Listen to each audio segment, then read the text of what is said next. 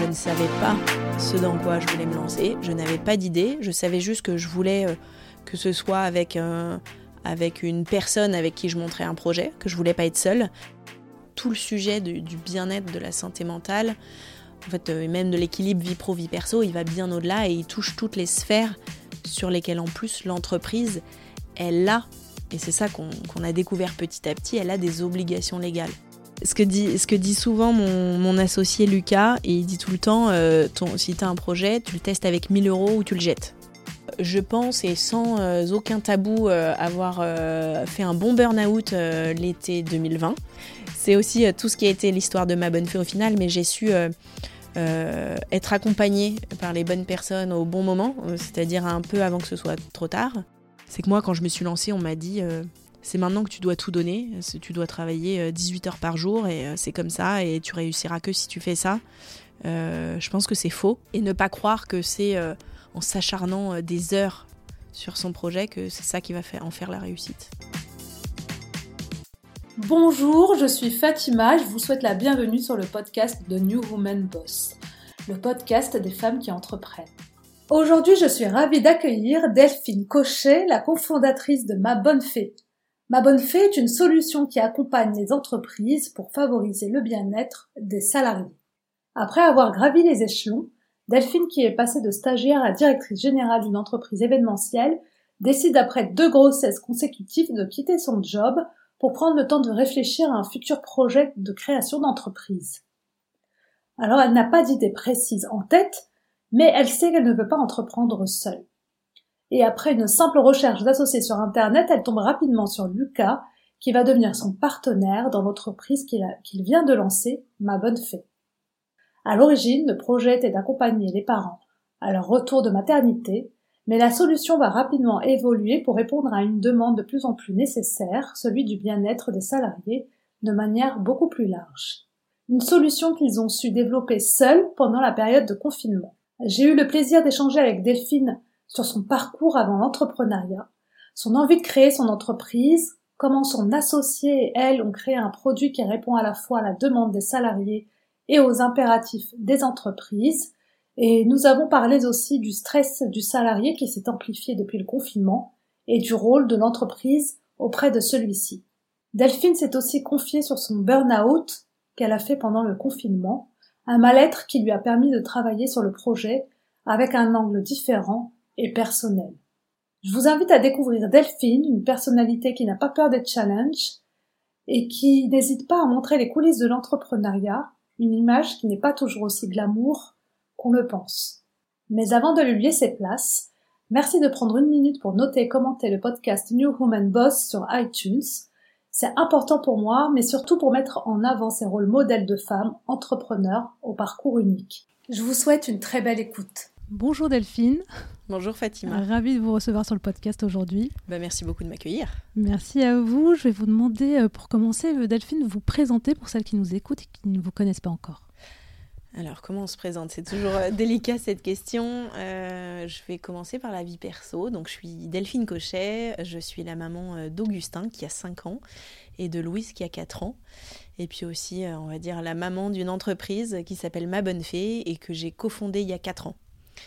Et si je parle de la partie plutôt professionnelle, j'ai passé 10 ans dans une agence de communication événementielle. Euh, et, et, puis c'est euh, la naissance de mes enfants assez rapprochés qui a provoqué aussi l'envie d'aller créer euh, ma propre structure et de découvrir le parcours entrepreneurial. D'accord, très bien. je voudrais juste revenir justement sur la partie salariée. Vous avez passé 10 ans donc, chez Vagram et vous, donc une agence de conseil en événementiel. vous avez évolué très rapidement dans, dans l'entreprise. vous me disiez tout à l'heure, du coup, c'était D'abord, vous avez commencé comme stagiaire, puis responsable de marketing communication, puis ensuite vous avez été euh, très rapidement euh, directrice et responsable de l'agence. Est-ce que vous pouvez nous raconter un peu ce parcours assez fulgurant en quelques années euh, dans l'agence?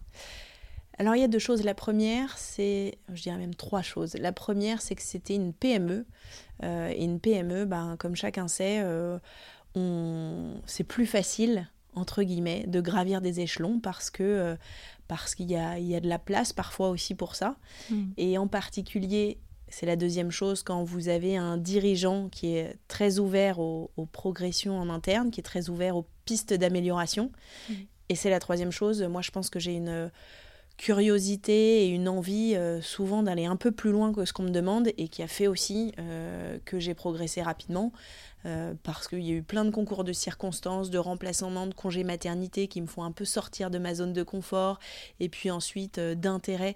Je me souviens, c'est une petite anecdote, mais on était en, en 2000, début 2009, donc Facebook était en France depuis un an et quelques, donc les pages entreprises n'y étaient pas encore trop, et donc moi j'avais dit, bah, il faut absolument qu'on lance notre page Facebook entreprise.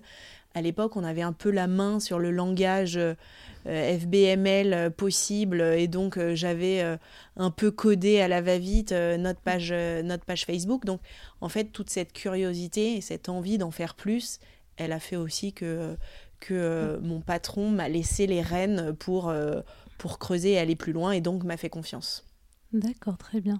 Et est-ce qu'en tant que dirigeante, vous, vous aviez déjà euh, de l'appétence pour tout ce qui était bien-être du salarié? Vous étiez combien déjà? Dans, de l'entreprise? Alors, Vagram vous, à, la fin, les, dernières années? On est, Quand je suis partie, et, toujours d'ailleurs, euh, ils étaient 25 et, euh, et, on faisait 10 millions de chiffres d'affaires, donc quand même une belle, une belle, belle TPE ou petite PME, ça dépend de quel point de vue on se place.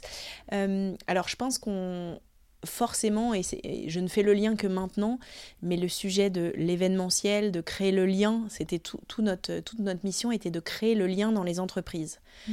euh, de créer, euh, de, en fait, de participer à la culture d'entreprise. Donc ça, c'est évidemment très lié au sujet de bien-être, de qualité de vie au travail, parce que c'est aussi euh, ce, qui, ce qui fait qu'on est bien mm. dans sa boîte.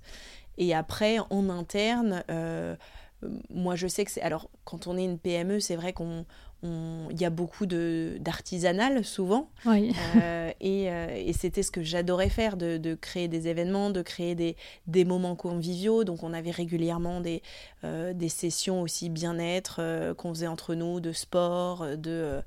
Voilà, donc je pense que hum, c'était quand même inscrit dans la culture dans laquelle j'ai grandi à mes débuts dans la vie professionnelle. D'accord, il y avait déjà de, un peu de ça euh, dans, dans, votre euh, et, quotidien. Et d'ailleurs, alors euh, quand je me souviendrai très bien qu'un des arguments qui m'a fait quitter Vagram et vous, autre que j'avais l'impression, je, je, dirigeais une entreprise mais qui n'était pas la mienne, donc j'avais cette envie de diriger une entreprise qui serait la mienne. Et la deuxième chose, c'est que je me disais que j'avais aussi envie de concilier vie pro, vie perso comme, comme je le voulais.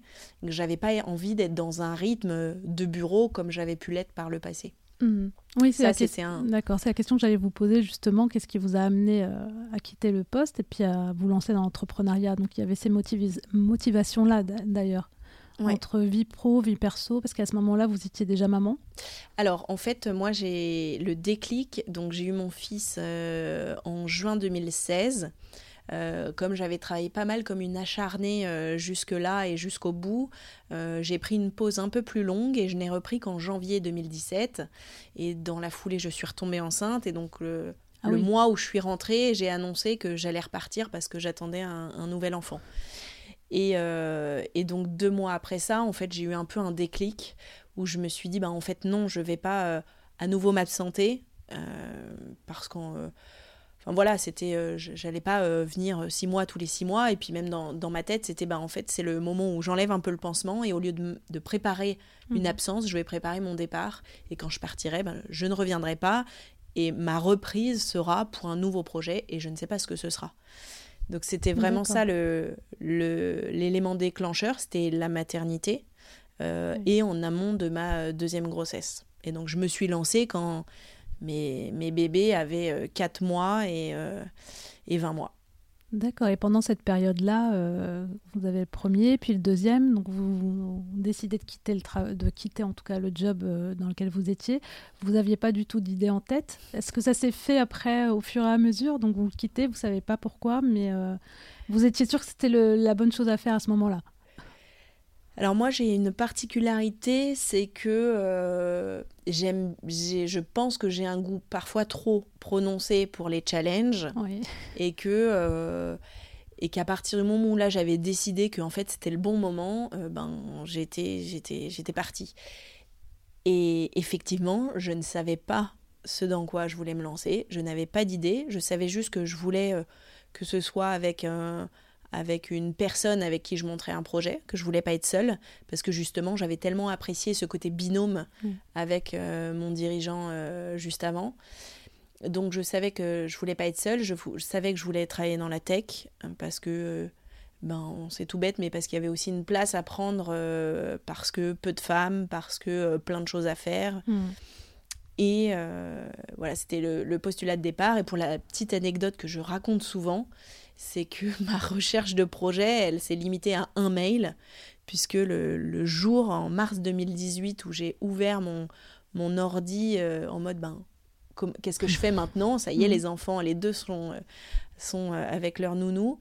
Qu'est-ce que, qu'est-ce que je fais? Et donc j'ai tapé start, projet Startup cherche associé et je suis tombée sur un site qui m'a mené, bref, de fil en aiguille à celui qui allait devenir, qui allait devenir mon associé. Et donc, dans la foulée, je lui ai écrit sur LinkedIn. Le lendemain, on a pris un café. Et la semaine d'après, j'étais euh, à, temps plein sur le projet. Ah oui. Euh, donc c'était euh, rapide là. voilà, exactement. Donc il y a, y a pas eu beaucoup de laps de réflexion. J'ai pas eu ce moment. Alors, est-ce que je regrette Parfois? Oui, mais en même temps, je serais pas là où j'en suis non plus. Donc on peut pas refaire l'histoire. Mhm. mais peut-être un conseil que je donnerais quand même, c'est aussi de prendre le temps de euh, justement toute cette partie euh, réseau, se renseigner, euh, ça veut dire quoi aussi l'entrepreneuriat, etc. Ça, je ne l'ai pas du tout fait. Je me suis lancée en mode je sais pas nager et je vais dans le grand bain. Quoi. Oui, d'accord. Ça va, vous, vous êtes bien débrouillé. Je, voilà, je, fais la, nage du petit chien là. Mais cet associé, quand vous le rencontrez, vous savez déjà pourquoi, pour faire quoi ensemble? Il avait un projet déjà lui en tête Ouais, en fait, euh, alors là, si on parle un petit peu de Ma Bonne Fée, euh, il avait lancé euh, 3-4 mois avant un, site euh, en mode test de Ma Bonne Fée. Et alors, comme on a fait un pivot, je vais vous dire ce que c'était à l'origine Ma Bonne Fée, puis je vous dirai après ce que c'est aujourd'hui. À l'origine de Ma Bonne Fée, on a créé un réseau de nurses de nuit, donc pour accompagner les salariés euh, pas les salariés, les parents, pardon, à la sortie de la maternité, euh, pour retrouver un peu la sécurité de la maternité, mais au domicile. Mmh. Et euh, donc, on... donc lui avait commencé à créer un réseau, avait eu de la publicité, enfin pas de la publicité, mais un reportage notamment à la maison des maternelles comme moi j'étais en congé maternité, j'avais vu passer ma bonne fée. Mmh. Et j'avais même euh, testé, puisque euh, bah, avec euh, mes deux petits et mon mari qui partait en déplacement, j'étais un peu crevée. Et donc mes beaux-parents nous avaient offert, nous avaient financé de nuit. Donc j'avais testé ma bonne fée. Et en fait, quand j'ai ouvert ce site internet, lui venait de publier une annonce parce qu'il se disait bah il y a quelque chose qui prend, il y a quelque chose à faire, mais je veux pas me lancer seule. Donc c'est pour ça que j'ai réagi sur le projet. Puis si je fais juste le grand écart, pour expliquer ce que c'est aujourd'hui ma bonne fée, mm. comme ça tu vous verrez un peu. Euh, donc aujourd'hui, on n'est plus du tout en direct euh, B2C euh, client, on est on vend aux entreprises une solution RH pour accompagner justement les collaborateurs dans leur équilibre vie pro vie perso, que ce soit sur les sujets ben, justement de parentalité, santé mentale, donc équilibre bien-être physique et mental, et puis tous les sujets aussi euh, liés à la diversité et inclusion, donc euh, les situations de maladie, de handicap, mm. etc. dans, dans l'entreprise. Donc euh, on a fait... D'accord, vous avez fait un pivot, vous êtes passé du B2C au B2B. Exactement. pourquoi? Parce qu'il y avait un marché, les entreprises en avaient besoin à ce moment-là, j'imagine parce que effectivement ce pivot on l'a fait on l'avait déjà en tête juste avant le confinement et il a été exacerbé avec le confinement où on, s'est dit, bon, bah voilà, de toute façon, on voulait proposer euh, cette solution aux équipes RH. Et on s'est dit, bah, le confinement, c'est l'occasion pour sortir un produit, mmh. euh, une solution concrète qu'ils peuvent déployer auprès de leurs salariés.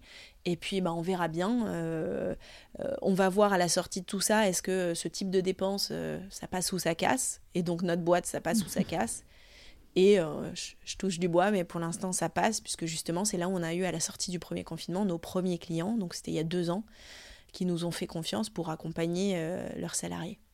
D'accord, donc au moment où vous, faites le pivot, arrive euh, la crise sanitaire, presque. Exactement. Alors qu'est-ce que vous vous dites à ce moment-là euh, très honnêtement, euh, le, confinement a été extrêmement difficile, ah bah à la fois à titre personnel et professionnel. À titre personnel, parce que, bah, comme beaucoup de monde, on s'est retrouvés entre quatre murs avec, mon mari et mes deux enfants mmh. qui avaient donc deux et trois ans. Euh, donc qui était complètement euh, dépendant et complètement euh, ingérable bah à ces âges-là. mon mari, sur, il a eu un audit de ses deux dernières années de mission qui était lancé en avril, donc au bout d'un mois, et donc bah, il était un peu stressé. et moi, bah, il y avait tout cet enjeu aussi de, en fait, là c'est le moment où, tout se joue presque. Alors en, vrai, tout se joue tous les jours, mais, mais ça se joue là de, il faut qu'on on arrive à, avoir une proposition de valeur, sinon tout va s'arrêter. Ah et donc euh, c'était à la fois un environnement de stress, euh, ben, de contexte euh, et, et, tout, tout qui se cumulait. Donc moi je ne l'ai pas hyper bien vécu, très honnêtement. et, et, pourtant on n'a jamais été aussi presque actif, aussi engagé dans plein de projets avec ma bonne fée. On a, on a levé des fonds pour financer euh, de l'aide euh, au personnel soignant pour la garde d'enfants. Mmh. Voilà, on a participé à l'initiative Protège ton soignant, etc. Donc on, a été et ah puis on, a sorti toute notre nouvelle offre. Donc on était euh, au taquet. bah justement, est-ce que vous avez senti un peu qu'il y avait une opportunité pendant cette crise quelque part pour ce pour ma bonne fée? Parce qu'il y avait tellement de, choses qui se jouaient autour euh, du bien-être des salariés à ce moment-là En fait, le, premier euh, curseur, ça a été euh, la parentalité. Parce que déjà, c'était notre expertise historique. Et mhm. puis, évidemment, que le truc numéro un, c'était les salariés parents quand vous deviez gérer vos enfants à la maison. Et puis, il n'y avait pas trop de justice entre euh, avec des tout petits, ben, c'est le bazar du tout petit, avec un ado, c'est euh, les devoirs, c'est il faut avoir du matériel informatique, enfin il y avait plein d'autres mmh. sujets aussi qui étaient très compliqués. Donc euh, le sujet 1, c'était parentalité. sur lequel, et c'est là où on a le plus aussi accroché nos, nos premiers clients. et puis dans la foulée, en fait, ben, on s'est rendu compte aussi de, bah, finalement des dégâts que ça avait créé, et notamment sur la santé mentale. Il y a une étude de Malakoff Humaniste qui est sortie en 2021 où vous aviez un salarié sur quatre qui se déclarait en, situation de stress extrême. Euh, donc tout ça, c'est pas anodin. Et, euh, et, donc on s'est dit, bah, en fait, tout le sujet du bien-être, de la santé mentale, en fait, euh, même de l'équilibre vie pro-vie perso, il va bien au-delà et il touche toutes les sphères sur lesquelles en plus l'entreprise, mm. elle a, et c'est ça qu'on a découvert petit à petit, elle a des obligations légales. Les, tout ce qu'on appelle les risques psychosociaux, c'est l'entreprise a un rôle de mettre, de faire des obligations de résultats sur le bien-être physique et mental de ses collaborateurs. Donc ça, c'est mm. très fort déjà comme euh, obligation. Puis après, on connaît tous euh, toutes les obligations en termes d'égalité professionnelle, femmes-hommes. Et donc, à, chaque fois, vous en découlent les sujets sur lesquels nous, on était déjà, parentalité, équilibre vie pro-vie perso, santé mentale, etc. D'accord. C'est qui vos premiers clients, justement, pendant cette crise? Nos premiers clients, euh, ça, a été, alors, ça a été Talentsoft, euh, donc euh, start-up RH Tech, qui a été mhm. racheté par la suite par Cégide. qui on a eu dans nos premiers clients On a eu Tikeo Capital aussi, donc plutôt finance. Euh, les tout premiers, les early adopters. Euh, et puis après, assez rapidement, euh, on a eu le groupe Crédit Coopératif qui nous a rejoints. On a eu pas mal de boîtes dans la tech. donc on a eu Scality, on a eu Itch, on a eu Meilleurs Agents. Mhm voilà, qui sont, qui sont venus nous voir euh, et des boîtes, beaucoup de boîtes de conseils aussi. Et quand ils viennent vous voir, ils, vous viennent, ils viennent vous voir sur des sujets, des besoins particuliers autour euh, du salarié. C'est quoi les sujets qui reviennent le plus souvent, les problématiques qu'ils ont le plus en fait? Alors, bah, nous, le premier sujet, comme je disais, c'était aussi lié à notre expertise historique, c'était autour de la parentalité, exactement. Mmh. Et puis, euh, assez rapidement, ce qui faisait notre force et, euh, et ce qui les intéressait, c'était qu'on arrive avec une solution de qualité de vie globale hmm. pour leurs salariés, puisque même aujourd'hui, notre outil, il permet de communiquer et de sensibiliser à la fois sur, comme je disais, euh, ces fameux risques psychosociaux, donc la gestion du stress, et qu'on soit collaborateur, manager, ou hmm. voilà, de, de quels sont les outils euh, dont le collaborateur a besoin pour, euh, pour aller bien, être plus productif, être plus épanoui dans son job, dans sa vie à côté aussi. Donc nos gros sujets, c'est euh, parentalité. On a tout un sujet aussi autour des, fragilités. Donc euh, de, quand on a un proche en situation de dépendance, en situation de handicap. Et puis, euh, et puis les situations de... On a beaucoup en ce moment des situations de, de charge mentale, de stress assez intense, mmh. de, de, personnes qui se sentent débordées, qui n'arrivent pas même à couper, à déconnecter parce qu'on a euh, ce, double travers aussi avec le télétravail, d'être dans l'hyperconnexion mmh. et de plus avoir du tout de frontières entre le pro et le perso. Et c'est pas évident. Et moi, pour moi, la première, ça n'est pas évident. Oui, je comprends. Et du coup, euh, concrètement, donc sur la plateforme euh, que vous proposez en tant que salarié, donc on peut trouver pour la partie parentalité une garde si on a besoin d'une garde d'urgence ou euh, peut-être pour la partie plus euh, ce qu'on vient de parler donc psychologue si on a besoin si on se sent presque en burn-out on a besoin d'échanger. C'est bien ce que c'est des liens que vous faites avec euh, des professionnels c'est ça dans notre solution on a voulu créer à la fois ce qu'on appelle les, les, plus les services d'accompagnement mmh. individuel donc c'est moi, salarié, euh, j'ai euh, un problème de mode de garde ou alors je veux m'organiser euh, pour le mois de septembre et donc je recherche une solution et je fais appel à mon care manager de ma bonne fée qui va m'aider à trouver la bonne solution, sachant que cette solution et quelles que soient les solutions sur lesquelles on accompagne, elles peuvent être financées par l'entreprise, c'est-à-dire qu'il y a des niveaux d'accompagnement aussi. Oui.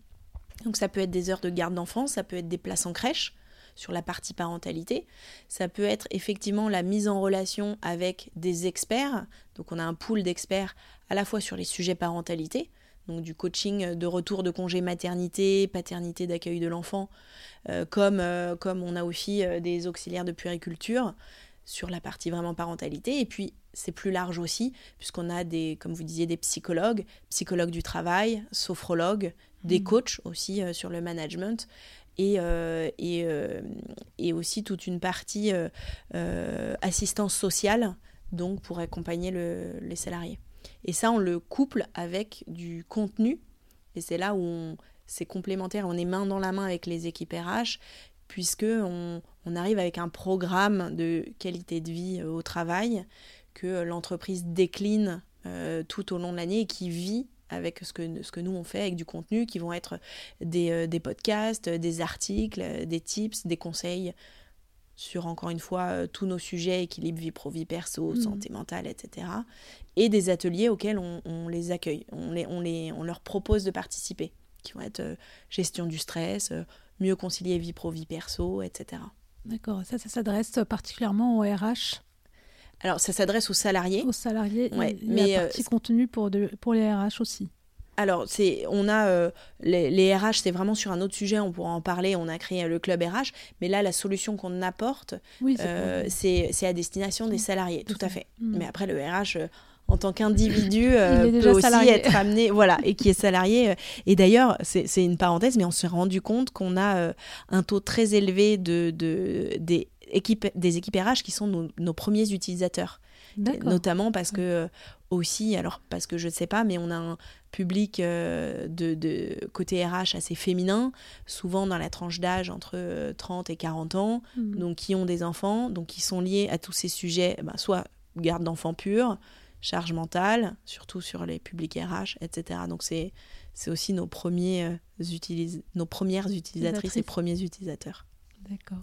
Comment vous l'imaginez justement cette plateforme euh, au tout départ Donc vous la construisez avec euh, des salariés, des RH Est-ce que vous avez déjà euh, Parce que j'imagine la première solution que vous avez sortie, c'était pas celle d'aujourd'hui, donc vous pas certainement pas. Non, et en plus c'est la première, on l'a sorti. Donc on a sorti pendant le confinement, on était en en no code complet. Donc no code, je ne sais pas si ça vous parle, mais c'est, je vais expliquer pour tout le monde, c'est le fait de pouvoir déployer un outil sans tech derrière, c'est-à-dire qu'on utilise des outils existants qu'on qu'on euh, branche les uns aux autres et puis ça vous donne quelque chose qui ressemble à comme si vous aviez codé des, euh, des choses, mais non.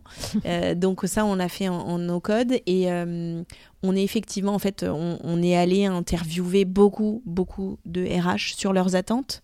Euh, et donc ça, c'est aussi ce qui, a, ce qui a construit notre offre. Euh, et, et, la partie euh, utilisateur, bah, en fait, c'est, on est aussi mené par sur quoi ils nous sollicitent et donc on va plus mettre le paquet sur les choses sur lesquelles ils nous sollicitent. Et c'est ce qui nous nourrit aussi nos retours auprès de, des équipes RH. C'est-à-dire qu'on est aussi là pour donner du pouls qualitatif, évidemment toujours anonyme, mais sur aujourd'hui c'est quoi les attentes de vos salariés, sur quoi ils nous remontent des difficultés, et donc peut-être là où il va falloir mettre le curseur pour être cohérent entre euh, ce qu'on met en place, les discours, et puis euh, la réalité du quotidien qui est vécue par les salariés eux-mêmes. Hmm. Donc en no code, donc ça veut dire que vous avez travaillé, euh, vous, euh, vous avez tout fait euh, tous les deux en fait. Donc, Oui, surtout mon associé, c'est lui le, le, génie créatif comme je l'appelle. D'accord. Ça vous a demandé quand même un budget de départ de alors non, no code, enfin ça vous demande un budget de euh, parce que euh, souvent euh, pour déployer quelque chose en no code, vous allez aller chercher des outils, ce qu'on appelle SaaS, c'est-à-dire qui sont disponibles sur internet. Vous mettez votre carte bancaire et vous payez un abonnement mensuel avec. bah, nous, on a comme outil HubSpot, on utilise. Alors je vais être nulle pour tous les citer parce que je suis, c'est pas moi qui étais dessus, mais typiquement on, plug, on, va brancher du Calendly avec HubSpot, avec Outgrow, avec etc en utilisant du Zapier ou ce genre Exactement. de choses. Exactement. Hmm. Voilà.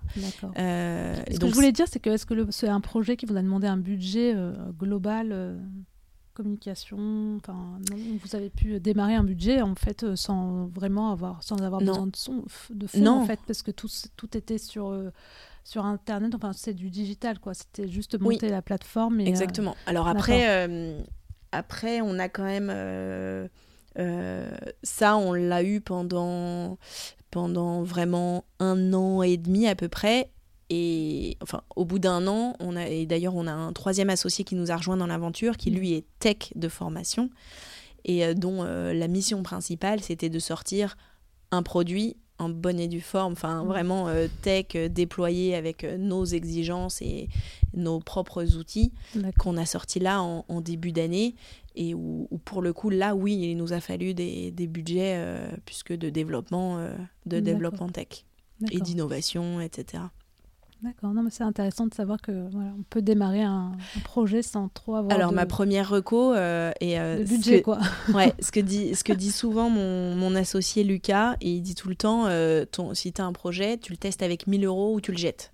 C'est-à-dire que euh, ça sert à rien d'aller dans plein de dépenses si déjà avec 1000 euros on n'arrive pas à faire des choses et à prouver qu'il y a quelque chose. C'est un peu le, le, mmh. premier, le premier signe. Donc euh, c'est toujours un peu progressif quoi.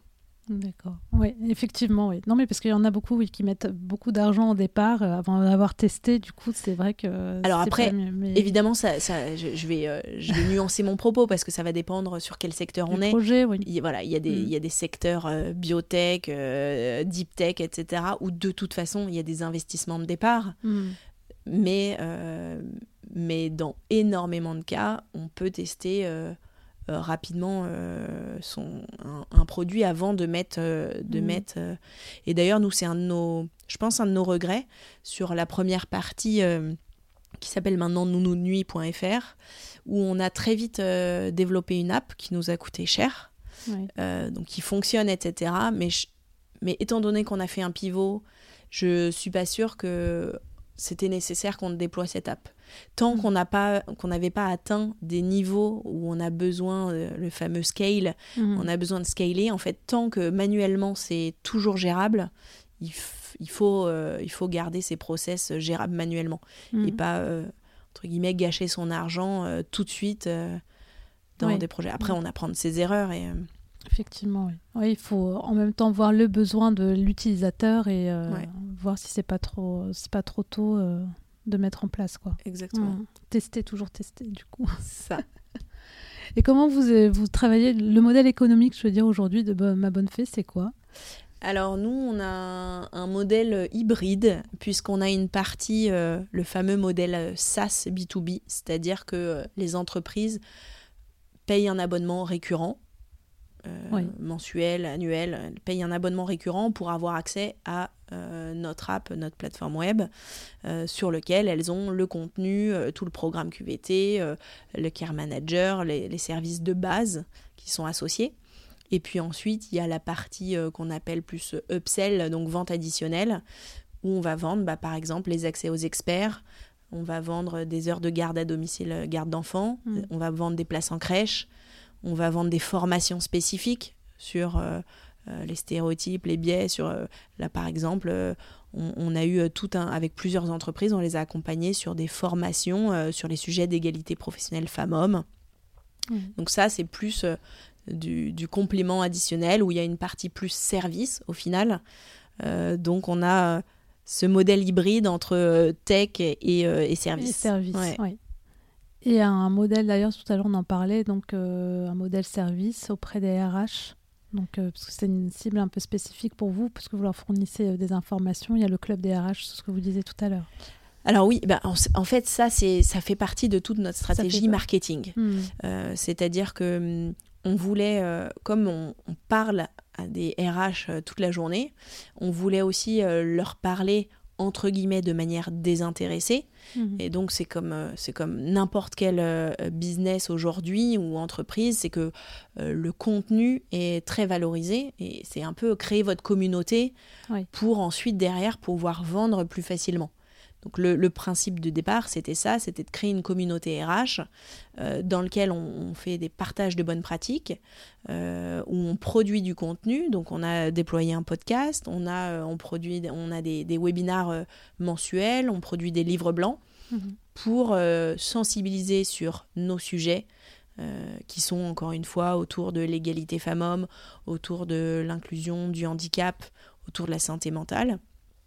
Et puis, euh, et puis ça fait que derrière, ben, entre guillemets, c'est une manne aussi pour aller, euh, ben, quand on, on, a, euh, on voit des synergies potentielles parce qu'il il y a des intérêts, des manques, des cailloux dans la chaussure, ben, on peut y aller avec ma bonne fée et, construire une synergie et des partenariats ensemble.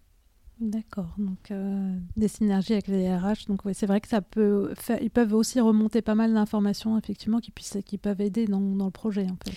En fait, nous, ça nous nourrit à double titre. C'est un, euh, ça nous nourrit notre pipeline commercial. Ouais. Et deux, ça nous nourrit, euh, c'est quoi le problème C'est quoi euh, C'est la fameuse question. vos, vos cailloux dans la chaussure en ce moment, qu'est-ce que c'est Mhm. Si vous aviez une baguette magique, Ah, comment est-ce que je pourrais vous aider Mhm. Et là, en fait, c'est ça qui fait qu'on on, on recueille beaucoup d'informations hyper pertinentes sur de quelle manière on va mieux répondre à leurs attentes et leurs besoins. Hmm. Ouais, vous êtes directement à la source, on va dire, euh, pour Mm. euh, pouvoir euh, bien travailler sur euh, votre partie persona et pouvoir remonter les problématiques euh, qui permettent après de proposer un service qui, est, euh, bah, qui, qui répond au plus juste, quoi, au plus ça. adapté. Exactement. Très bien.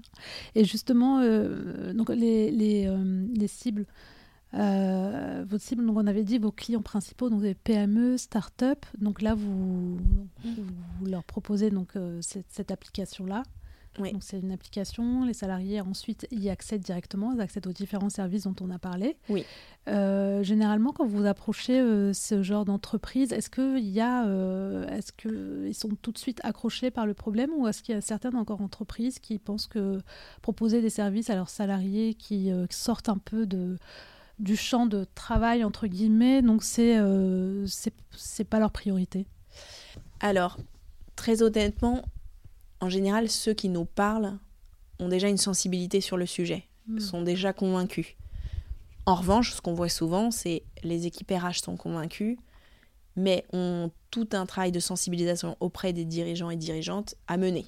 Donc ça, oui, ça peut être une réalité où, euh, où moi j'entends des discours, ben moi je, je sais qu'il faut faire ça, mais, euh, mais en fait les équipes dirigeantes, elles, elles me demandent un ROI et je n'arrive pas à leur donner un ROI euh, de but en blanc. quoi. C'est sûr que c'est très difficile à mesurer sur les sujets de l'impact de la qualité de vie au travail sur votre productivité, sur la diminution de l'absentéisme. Évidemment qu'on peut tous sortir plein de chiffres marketing et, et j'en ai plein en tête, mais dans la réalité, c'est très compliqué à, à- à démontrer et ça part plutôt d'engagements sociétaux et, encore une fois, d'obligations de toute façon légales qui existent. Euh, et après, pour reprendre votre question sur euh, euh, ceux, qui, donc, qui viennent nous voir, je, vois quand même que on reste sur un marché encore en évangélisation. C'est pas complètement clair, c'est-à-dire que y a encore ce sujet de voilà, je suis en train de construire ma politique parentalité, soutien aux salariés, surtout sur les entreprises en forte croissance. Donc la, PME ou start-up qui grandit vite, qui passe ce fameux cap de plusieurs centaines de salariés, donc qui se pose sur tous ces sujets et qui a besoin aussi de conseils et d'accompagnement sur la manière de par où je commence, euh, comment je l'aborde, c'est quoi mes priorités. Bah, j'ai quelques salariés par an, mais aujourd'hui j'en ai pas beaucoup. Mais comme je vais recruter des seniors, demain j'en aurai plus. Et donc, euh, c'est quoi mes priorités? Et en fait, là où nous, on arrive avec une proposition de valeur différenciante, c'est qu'on leur dit, bah, il n'y a pas forcément à décider, puisque de toute façon, vous devez en parallèle mener plusieurs types d'actions. Et L'avantage d'une solution comme la nôtre, c'est qu'on vous permet aussi de comprendre quelles sont les priorités de vos salariés vraiment en, mode confidentiel. Mm. C'est-à-dire que même quand on demande aux salariés directement euh, via l'entreprise, bah, on ne va pas toujours sur, se livrer sur euh, c'est quoi le vrai fond de ce dont j'ai besoin euh, en ce moment. pour m'accompagner dans ma vie perso. Donc, donc il y, a, y a aussi ce public-là qui cherche ce qu'il doit faire et où nous, on rencontre notre cible parce qu'on on arrive avec une solution clé en main, facile à déployer. Donc, mhm. quand on a des urgences RH qui sont plutôt du recrutement, bah, on est bien content de pouvoir déployer quelque chose rapidement et facilement, tout en ayant euh, toute cette partie culture d'entreprise qui est intégrée. D'accord. Euh, mais du coup, quand vous, prospectez, vous prospectez ou c'est eux qui viennent euh, souvent à vous? Alors, j'adorerais vous dire que on n'a pas besoin de prospecter. dans la réalité, ceux qui viennent donc sont déjà sensibilisés. Donc, euh, Alors on a on a euh, on a euh, deux on a l'inbound et l'outbound ouais. classique. je vais dire ceux avec qui j'échange, mais ceux qui viennent parce que même en si en général c'est les RH, c'est ça. Ah oui, nos, nos, interlocuteurs c'est c'est toujours dans les équipes RH, parfois RSE, mais globalement même si c'est RSE, par exemple les responsables diversité inclusion vont être liés aux équipes RH. Euh, et, quand ils viennent, parce que même si on est allé les solliciter et qu'ils prennent rendez-vous, c'est qu'il y a aussi quelque chose qui les... Voilà, il y a un sujet, euh, il y a un sujet à aborder. Mais non, on fait un fort travail à la fois de, prospection et puis euh, il y a aussi le club RH. Enfin voilà, on a tout le panel de déploiement, développement commercial classique. D'accord. Et aujourd'hui, vous accompagnez combien d'entreprises? Et alors aujourd'hui, alors en direct, c'est-à-dire en interne, on a euh, près de plus de 30 entreprises. Euh, et après, on a aussi tout un pan où on, accompagne des assurances et mutuelles. Et là, on atteint euh, des, plusieurs milliers d'entreprises qui ont accès à une partie de notre offre via leur, via leur assureur ou, ou prévoyance. Ah oui, c'est intéressant comme marché parce que les, les mutuelles assurances, en fait, ils sont tellement nombreuses que Exactement. Et puis surtout, ils sont de plus en plus sollicités Aussi, par les équipes RH pour savoir bah, qu'est-ce que vous me proposez dans votre panel. Euh, aujourd'hui, euh, c'est bon, la mutuelle, enfin, on sait que ça rembourse les médicaments, mais on, cherche à avoir plus.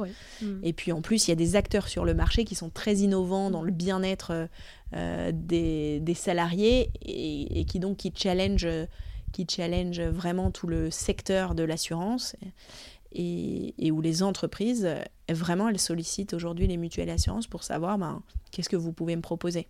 Mmh, d'accord. Et aujourd'hui, vous avez eu des retours justement. C'est quoi les, euh, retours des salariés qui ont utilisé euh, l'application? Alors souvent, euh, bah, c'est vrai que nous, on, on, aime bien parce que parfois les retours sont très profonds. C'est-à-dire que on se rend compte et c'est aussi ce qui nous fait nous lever le matin, c'est que, alors peut-être que notre objectif, c'est pas d'aider tous les salariés, et c'est ce que je dis souvent en fait. Heureusement que sur une boîte de 1000 personnes, il n'y en a pas 1000 qui viennent nous voir, parce que sinon, enfin voilà, c'est qu'il y a un problème dans la société, euh, la mm. société en général et la société, euh, l'entreprise en particulier.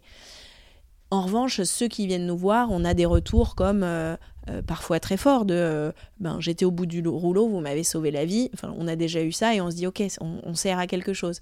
Ou merci parce que vous m'avez fait prendre de la hauteur sur ce sujet et maintenant je sais par quelle boule prendre.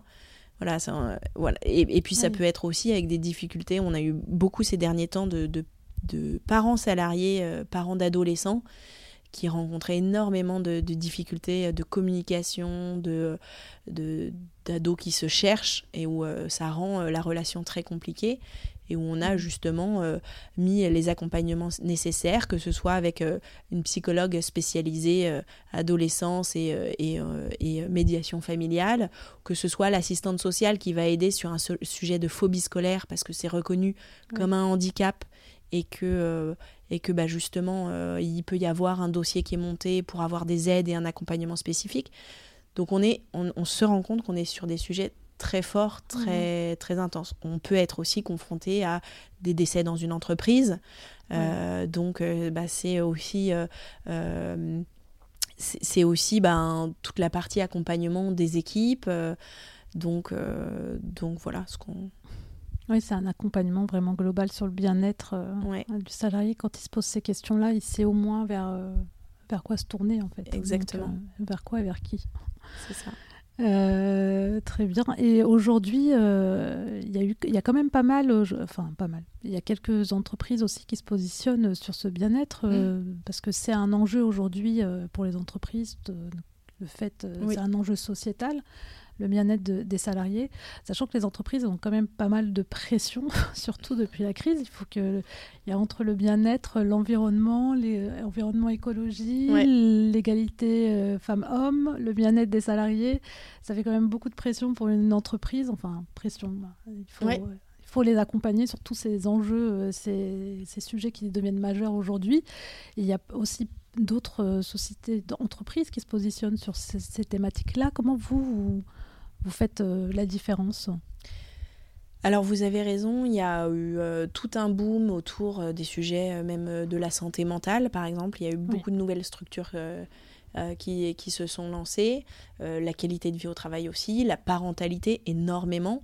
Alors la première chose, c'est que c'est très bon signe. Ça veut dire que mm. bah, c'est un marché en ébullition, qu'il y a des places à prendre et que en plus euh, plus on est de fous, plus euh, plus aussi euh, ben, on arrive à évangéliser ce marché et à, et à avancer. Donc ça c'est la première chose. Mm. Et comment nous on se différencie? Alors c'est vrai que nous on a une approche assez spécifique puisque on, ne, on a effectivement la partie et notamment sur la partie soutien individuel et mise en valeur de ce qui existe dans l'entreprise. On ne, on ne se limite pas à ce qui est apporté par ma bonne fée. C'est-à-dire que notre outil permet aussi de valoriser ce qui existe déjà dans l'entreprise, que ce soit en interne ou en externe. Je vais vous donner des exemples très concrets. Vous avez par exemple, euh, ben euh, si, dans votre boîte vous avez un référent handicap, un référent harcèlement, des process spécifiques pour, euh, pour les agissements sexistes, on peut les mettre en valeur aussi dans, dans la solution. Si vous avez déjà, vous travaillez déjà avec un acteur de soutien psychologique, depuis des années, on, peut, on va aussi le valoriser dedans. Ça veut dire que notre care manager sait quelles sont euh, les prestations, qu'est-ce qui existe déjà dans l'entreprise et va pouvoir aussi aiguiller et mieux valoriser ce qui existe déjà dans l'entreprise auprès des salariés. Donc ça, c'est un axe vraiment unique parce que la plupart des acteurs sur le marché sont sur leur, en général, sont sur une verticale euh, qui est bien spécifique et, euh, et apportent leur solution. Ils vont hmm. pas agréger aussi ce qui existe de manière générale. D'accord, donc vous vous contentez pas de ramener juste une solution, il y a quand même un état des lieux qui est fait en amont de ce qui existe. Exactement. Est-ce que être amélioré Voilà. Est-ce que euh, est-ce que l'entreprise veut valoriser aussi hmm. euh, Nous, on, va beaucoup euh, rentrer dans toutes les négociations obligatoires autour des accords de qualité de vie au travail, des accords d'égalité professionnelle. Donc ça, c'est les, les accords qui ont lieu entre bah, l'entreprise et les partenaires sociaux. Hmm et on s'intègre donnant dans ces feuilles de route. Et, donc l'objectif, c'est vraiment de révéler ce que fait l'entreprise sur ces sujets. Et c'est là où on a, nous, une force et un élément différenciant fort euh, qui, qui, qui se fait pas ailleurs, d'autant plus que euh, on donne même la main euh, aux entreprises pour, pour publier leur propre contenu, pour vraiment incarner, avoir cette, cet outil qui incarne les valeurs et la culture d'entreprise sur la partie qualité de vie au travail. En fait, nous, on veut presque être euh, le, complément, vous savez, sur la partie euh, les outils digitaux RH, vous avez euh, tout ce qui est purement administratif, vraiment paye, etc., le légal. Mhm. Vous avez toute la gestion des compétences. Donc tout ça, c'est des sujets qui ont été abordés, où il y, a, des boîtes qui sont vraiment sorties du lot. Et puis, vous avez ce, secteur complémentaire, plutôt donc compensation and benefits, donc les mmh. avantages aux salariés, où vous avez certaines boîtes vraiment sur la partie ticket resto, etc. Et puis, vous avez ce, pas ce dernier, mais un de ces autres pans mmh. qui moi je trouve, n'a pas encore été euh, euh, exploité à sa juste valeur et où là on veut se faire une place, c'est euh, bah, toute la politique RH qualité de vie au travail qui en fait au final est, le parcours global de, du collaborateur dans l'entreprise.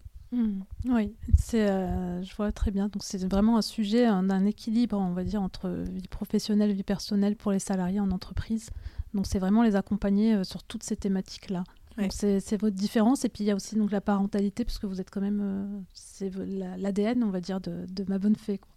Ça, c'est e, effectivement c'est euh, l'ADN de départ. On, essaye de justement de, alors pas de s'en défaire parce que c'est euh, c'est une de nos expertises fortes, hmm. mais justement de, de, montrer en quoi le fait d'avoir cette expertise et sur le sujet de l'équilibre vie pro vie perso qui déteint sur tous les autres sujets, on a cette légitimité à être plus large et puis mm. euh, d'autant plus avec l'outil qu'on a déployé qui est lui plus large pour en quelque sorte euh, mettre à disposition du salarié euh, lui dire qu'il est la politique de qualité de vie au travail de son entreprise en trois clics quoi. D'accord, vraiment sur tous les sujets, les accompagner. très bien. Et vous me disiez tout à l'heure qu'il y a un nouvel associé qui vous rejoint. De, là, j'imagine que comme ça quand même, ça grossit, c'est de la croissance. Euh, est-ce que vous avez euh, aujourd'hui euh, l'intention d'aller chercher peut-être des investisseurs, de financer Ah, le fameux sujet de la levée de fonds. alors oui, c'est-à-dire qu'on a déjà fait, on a fait ce qu'on appelle un bridge. Mmh. on a des business angels qui qui euh, ont rejoint l'aventure et qui sont à notre board euh, depuis fin d'année dernière. Et donc, euh, la, fin de la levée de fonds aura lieu d'ici la fin d'année 2022. donc, alors, c'est pas forcément un passage obligé, mais nous, on a on a à la fois des besoins de recrutement et de déploiement tech et d'amélioration tech qui font qu'on a besoin de plus investir euh, que ce qu'on gagne aujourd'hui. Et on veut aussi, euh, c'est tout l'enjeu, bah, gagner ses parts de marché euh, suffisamment tôt sur... on parlait tout à l'heure de la concurrence qui, est, qui est assez vive. Mm. donc c'est aussi, ça fait partie de notre ambition d'être un acteur de référence sur le marché européen pour la qualité de vie au travail. Donc pour, pour matcher cette ambition, il y a la question de la levée de fonds, qui est très épineuse. c'est un sujet à part entière presque, euh, qui est euh, qui est pas évident. Mais euh, oui, oui, mais qui est pas évident, qui est nécessaire là, puisque comme vous le disiez, donc il commence à avoir des concurrents et c'est un sujet qui est en plein essor. Donc pour se placer vraiment dans les numéros 1 référence sur le marché, donc c'est le mm. moment quoi. C'est ça. D'accord. Euh, est-ce que vous pouvez me dire, Delphine, c'est quoi le moment le plus difficile dans toute cette aventure, euh, ma bonne fée, depuis que vous avez commencé? Euh, Très honnêtement, alors j'ai parlé tout à l'heure du confinement. Et eh ben, je pense que le moment plus difficile, ça a été, je dirais, la sortie du confinement. autour de ouais, l'été été 2020 parce que, euh, bah parce que déjà, euh, j'en ai, parlé tout à l'heure, mais le confinement a été très difficile. Euh, moralement, physiquement, je me levais à 6, 6 heures du matin pour travailler jusqu'à ce que les enfants se réveillent. Et puis, je reprenais le soir, une fois qu'ils étaient couchés, je travaillais jusqu'à minuit, 2 heures du mat. Donc, en fait, et puis la journée, ça s'arrêtait jamais. Donc, donc j'étais très fatiguée. je pense, et sans aucun tabou, avoir fait un bon burn-out l'été 2020. Euh, dont je me suis, euh, j'ai envie de dire, très bien sortie parce que j'ai su, euh, c'est aussi tout ce qui a été l'histoire de ma bonne fée au final, mais j'ai su être accompagnée par les bonnes personnes au bon moment, mhm. c'est-à-dire un peu avant que ce soit trop tard.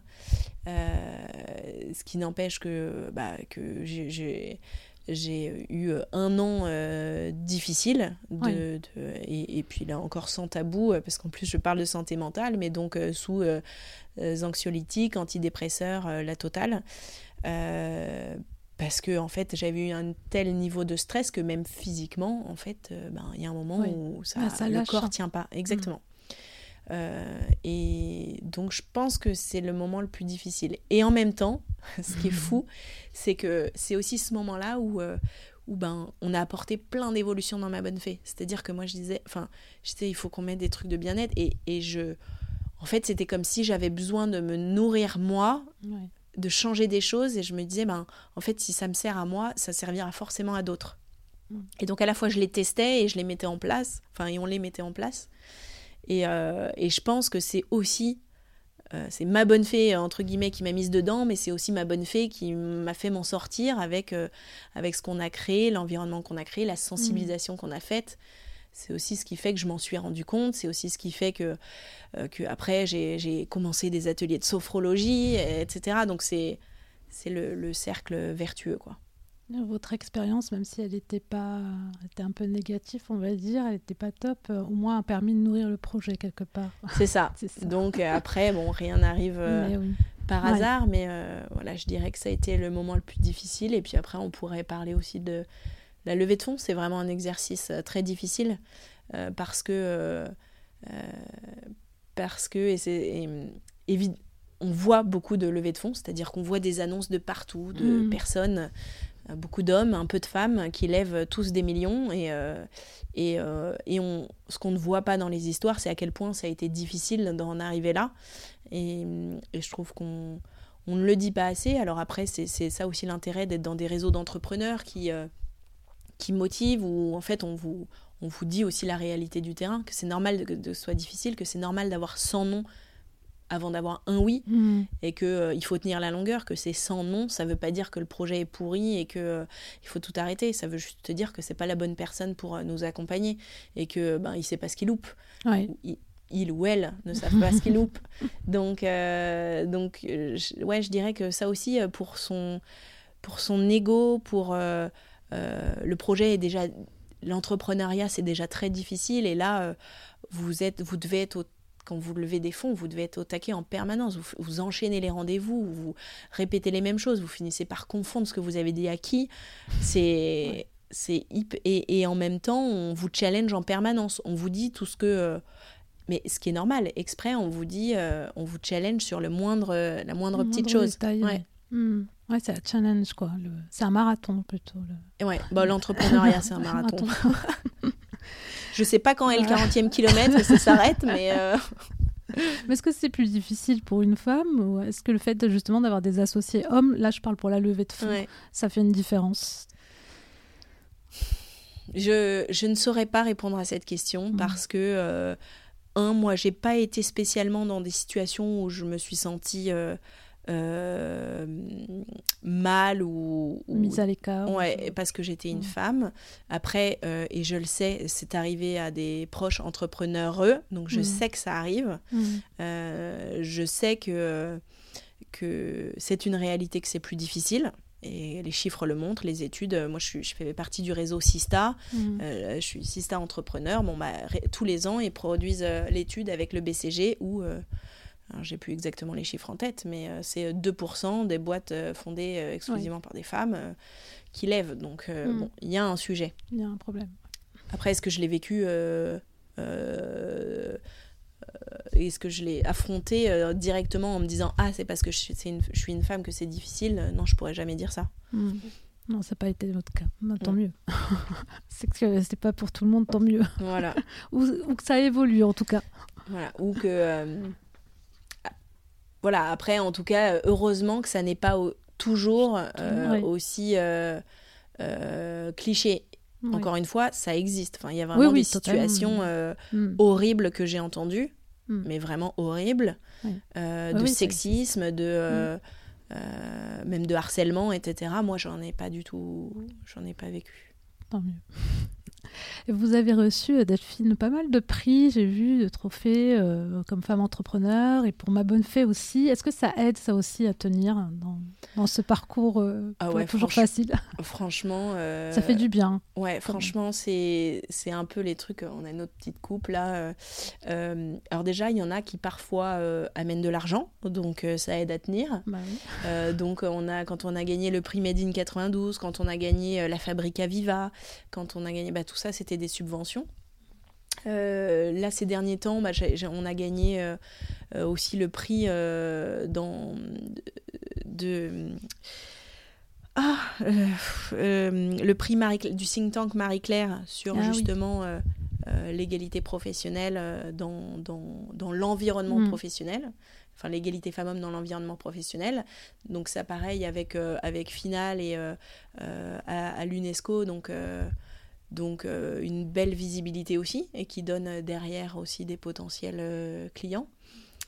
Euh, voilà, donc c'est oui, ça, ça participe. Après, c'est toujours, quand on est entrepreneur, c'est mesurer le, à quel moment les, les coûts-bénéfices, c'est-à-dire Ouais. le temps que je vais mettre à remplir ce concours, à faire ce truc, versus qu'est-ce que ça va m'apporter. Mm. Et Mm. là-dessus, je suis devenue un peu plus, un peu plus stricte, où euh, il faut que ça mette très peu de temps et puis que, euh, que derrière, il y a un bénéfice visible. Quoi. Ouais. Ouais, ouais, j'imagine. Parce que c'est du temps aussi. quoi. Oui, c'est du temps. Mm. Mais c'est euh, après ouais, une reconnaissance aussi quelque part. ça. Mais oui, Mm. euh, reconnaissance. Ben, en fait, euh, et là, euh, bientôt, je vais, je vais recevoir un prix, mais je ne sais pas si c'est encore officiel, mais au, au mois de mai, euh, un autre prix, justement, pour récompenser euh, les engagements qu'on porte euh, sur euh, les sujets euh, d'inclusion et de qualité de vie au travail. Mm. Ben, en fait, euh, en f- ce qui est sûr, c'est que euh, souvent on a envie d'abandonner quand on est en- enfin entrepreneur. euh, c'est encore une fois, je, je et je révèle pas de secret, c'est très dur. Mm. Et quand on a envie d'abandonner, ben il y a des petits trucs un peu paillettes qui font que ah oui non c'est vrai en fait il y a pas que moi qui pense que c'est utile, il y a d'autres gens qui pensent que c'est utile. Mm. Ça veut pas dire que ça veut pas dire que gagner un prix euh, on a tout gagné. Il Mm. faut encore une fois c'est c'est c'est parfois un peu de paillettes et c'est tout. Mais euh, ça aide le moral, euh, ça, ça rebooste énormément. mm. Ouais. Mais oui, mais oui j'ai reçu des, des entrepreneurs, des entrepreneureux qui me disaient qu'il fallait prendre le temps de fêter les victoires parce Ouais. que c'est vrai que on regarde souvent euh, ce qui va pas et puis il faut prendre le temps de ces petites choses euh, qui se passent bien pour euh, se dire ben ça avance quoi.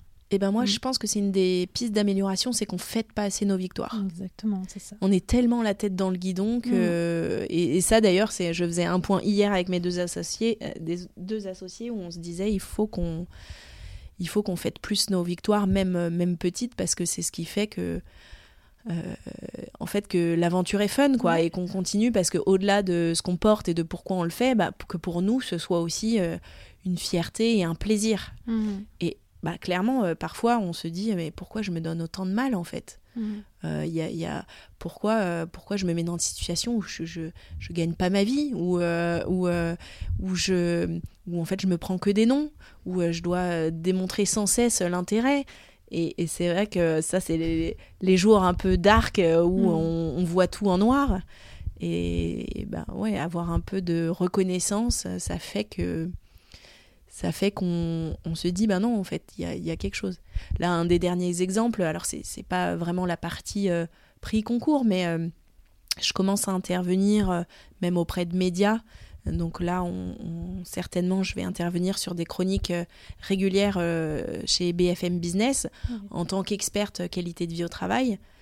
Bah ça, en fait, c'est aussi une reconnaissance de, de ce qu'on fait, de et, Exactement, ouais. et qui en plus euh, moi accessoirement me change de mon quotidien où j'ai la tête dans le guidon à, Mm. à vendre ma solution etc donc euh, donc c'est agréable Ouais, ça nourrit autrement.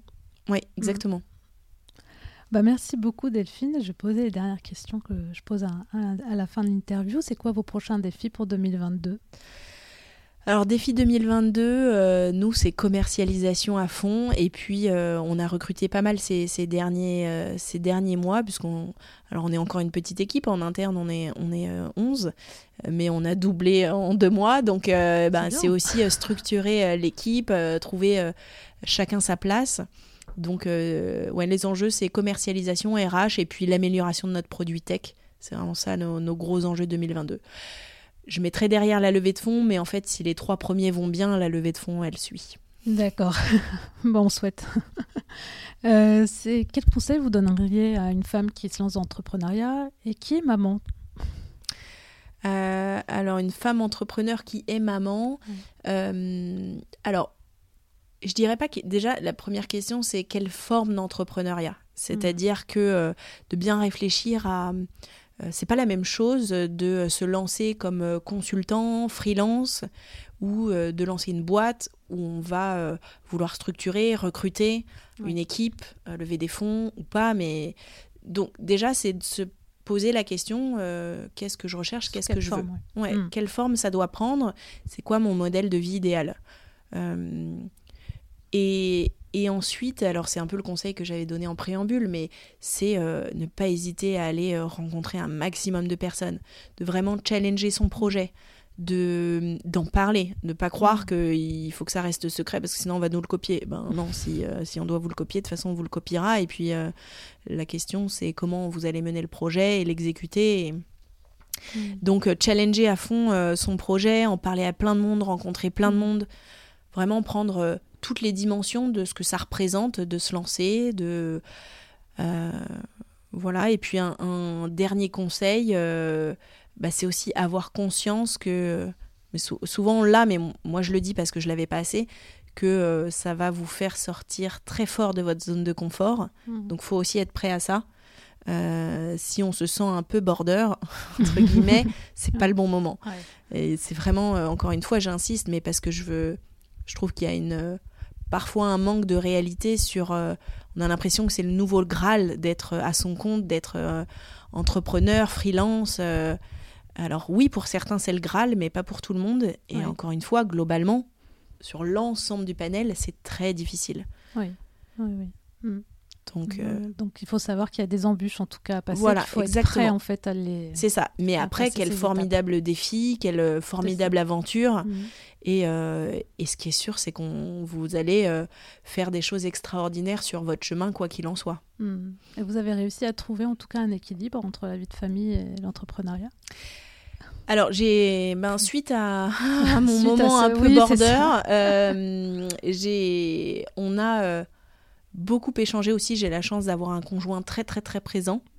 Euh, et qui, lui, chez nous, c'est lui qui porte la charge mentale maintenant, parce que justement, tellement j'ai, entre guillemets, perdu pied. Et enfin, on se partage, c'est vraiment un, un partage des tâches, mais je pense qu'on s'est un peu donné aussi des, des attentes de euh, ce qu'on voulait pour notre vie de famille, pour notre cadre, pour, euh, pour la vie pro.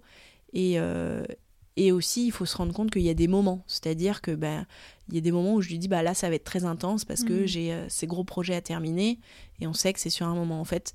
Et, et, de temps en temps, quand ce moment il dure trop longtemps, il me le dit, il me le fait comprendre et, et, j'essaye bah, justement de rééquilibrer et de de retrouver le bon rythme. Mais globalement, euh, c'est beaucoup mieux que les tout débuts.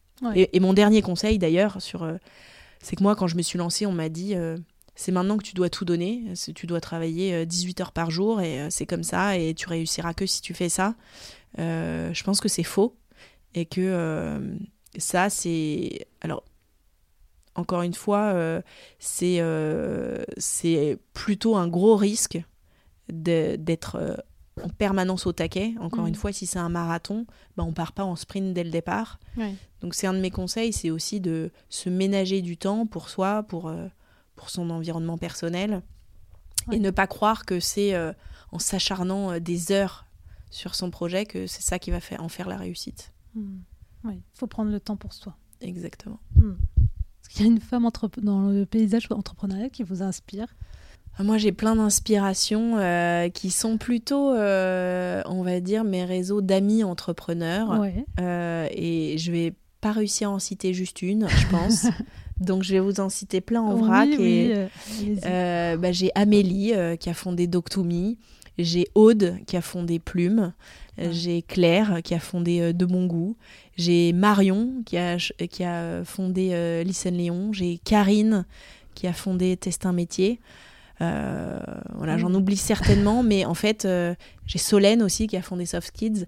En fait, c'est aussi ces, ces réseaux et ces amis entrepreneurs qui, qui souvent me boostent et me redonnent l'élan dont j'ai besoin. Mmh. En fait, c'est bête à dire, mais c'est les seuls qui peuvent vraiment comprendre ce que je vis, avec qui je mm. peux partager. En plus, souvent, on, en, on est dans des plus ou moins des stades équivalents, puisqu'on a grandi ensemble. Ça fait un peu des promos d'entrepreneurs. c'est drôle. Ouais. Et, euh, et, je trouve que euh, et je trouve que c'est hyper clé, encore une fois, de bien s'entourer. Mm. Et, euh, et elles, elles, sont toutes à m'inspirer à leur manière, chacune. D'accord. Donc un réseau d'entrepreneurs qui se connaît depuis un moment. Donc ça, c'est pas mal aussi. Ça, ça permet de bien se soutenir. Exactement.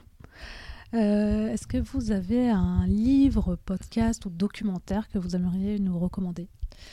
Alors podcast, évidemment, le podcast du club RH, si vous avez des intérêts, si vous êtes RH. dans le domaine euh, Non, alors c'est marrant, ces derniers temps, encore une fois, grâce à ma bonne fée, j'ai découvert les, toute la, rubrique du développement personnel et mm. j'ai notamment découvert les livres de Maud Ankawa que je recommande énormément. Alors après, quand en tout cas, euh, euh, je pense que moi, moi, je découvrais complètement et donc euh, c'est une bonne entrée en matière qui est mm-hmm. très romancée et qui fait prendre beaucoup de recul sur les choses et j'ai adoré.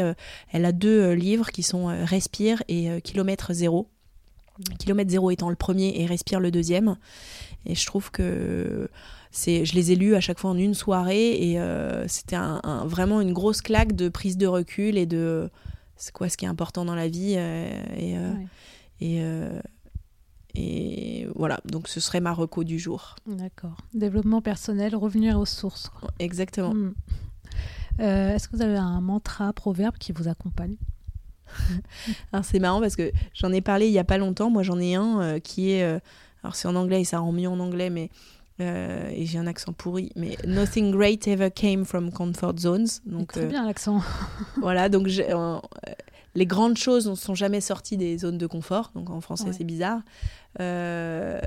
et c'est marrant parce que c'est un, le jour où je me suis, enfin en tout cas le mois où je me suis lancée dans l'entrepreneuriat, j'avais eu ces petits euh, fortune cookies là euh, que j'avais ouverts et c'était cette phrase là. Et, euh, et je trouve qu'elle illustre bien aussi, ben en fait c'est pas en général, c'est pas en restant dans sa zone de confort qu'il se passe des choses. Il faut en sortir. Mais là où je mettrais un petit bémol à ce mantra qui me porte beaucoup, c'est qu'il faut quand même de temps en temps avoir des moments où on revient dans sa zone de confort. Parce que si on fait un stretch trop grand, c'est là où c'est vraiment euh, difficile. Donc, faut naviguer entre mm. sortir, re-rentrer, euh, exactement. prendre un peu de risque et puis revenir. Euh, il faut trouver l'équilibre entre les deux, quoi. C'est ça. Tout est une question d'équilibre. C'est ça. Ben, merci beaucoup. merci, Delphine. si on veut vous écrire. Alors, je suis hyper réactive et présente sur LinkedIn, donc je vous encourage évidemment à à m'ajouter sur LinkedIn. Euh, j'essaye d'allouer du temps à, à, toutes les entrepreneurs euh, qui se lancent ou qui ont envie de discuter. Hmm. Je vous avoue que je suis souvent beaucoup sollicitée, donc du coup, je ne réponds pas avec autant de réactivité que ce que j'aimerais, mais, euh, mais, mais avec plaisir pour donner deux, trois conseils à ma modeste mesure. c'est toujours un, un plaisir. D'accord. Bah merci, en tout cas, c'est une très belle entreprise que j'ai découvert là, ma bonne fée. avec un très beau euh, message à faire passer, un très beau euh, projet que vous portez là en tout cas. Merci Fatima. Et puis bah, je vais vous laisser le mot de la fin. Euh, bah, merci de, de, me donner cette opportunité d'en parler parce que de, en fait, de prise de hauteur, de retracer un peu tout parce que finalement j'ai parlé de, de ces quatre dernières années, de ce qui m'anime. Moi, je, encore une fois, le... puisqu'on parle d'entrepreneuriat, euh, ben, c'est pas un long fleuve tranquille. Mm. Mais comme je disais, euh, quelle aventure extraordinaire, euh, quelle. Enfin, je, vis des choses que j'aurais jamais vécues sinon. Mm. Et, et puis, encore une fois, tout est une question d'équilibre. Donc, trouvez le vôtre. Ah, merci. Très beau mot de la fin. Merci Fatima. Merci beaucoup. Vous êtes encore là? Ne partez pas. Si vous avez écouté l'épisode jusqu'au bout, c'est que l'interview vous a forcément plu. Sachez, en tant qu'auditeur, que vous avez un rôle important à jouer. Vous pouvez faire en sorte que le podcast continue et s'améliore. Mais pour cela, j'ai besoin de votre aide. Et pour ce faire, rien de plus simple. Il vous suffit de prendre une toute petite minute pour noter et commenter l'épisode sur iTunes. C'est vraiment pas grand chose, mais c'est tellement important pour moi. Je vous invite aussi à vous abonner à la newsletter sur le site de newwomanboss.fr pour rester au courant des derniers épisodes et sachez que je suis à votre disposition pour échanger. Vous pouvez me retrouver sur Instagram ou sur LinkedIn. Merci encore d'avoir écouté l'épisode jusqu'au bout et je vous donne rendez-vous la semaine prochaine avec une nouvelle invitée. Très belle semaine à vous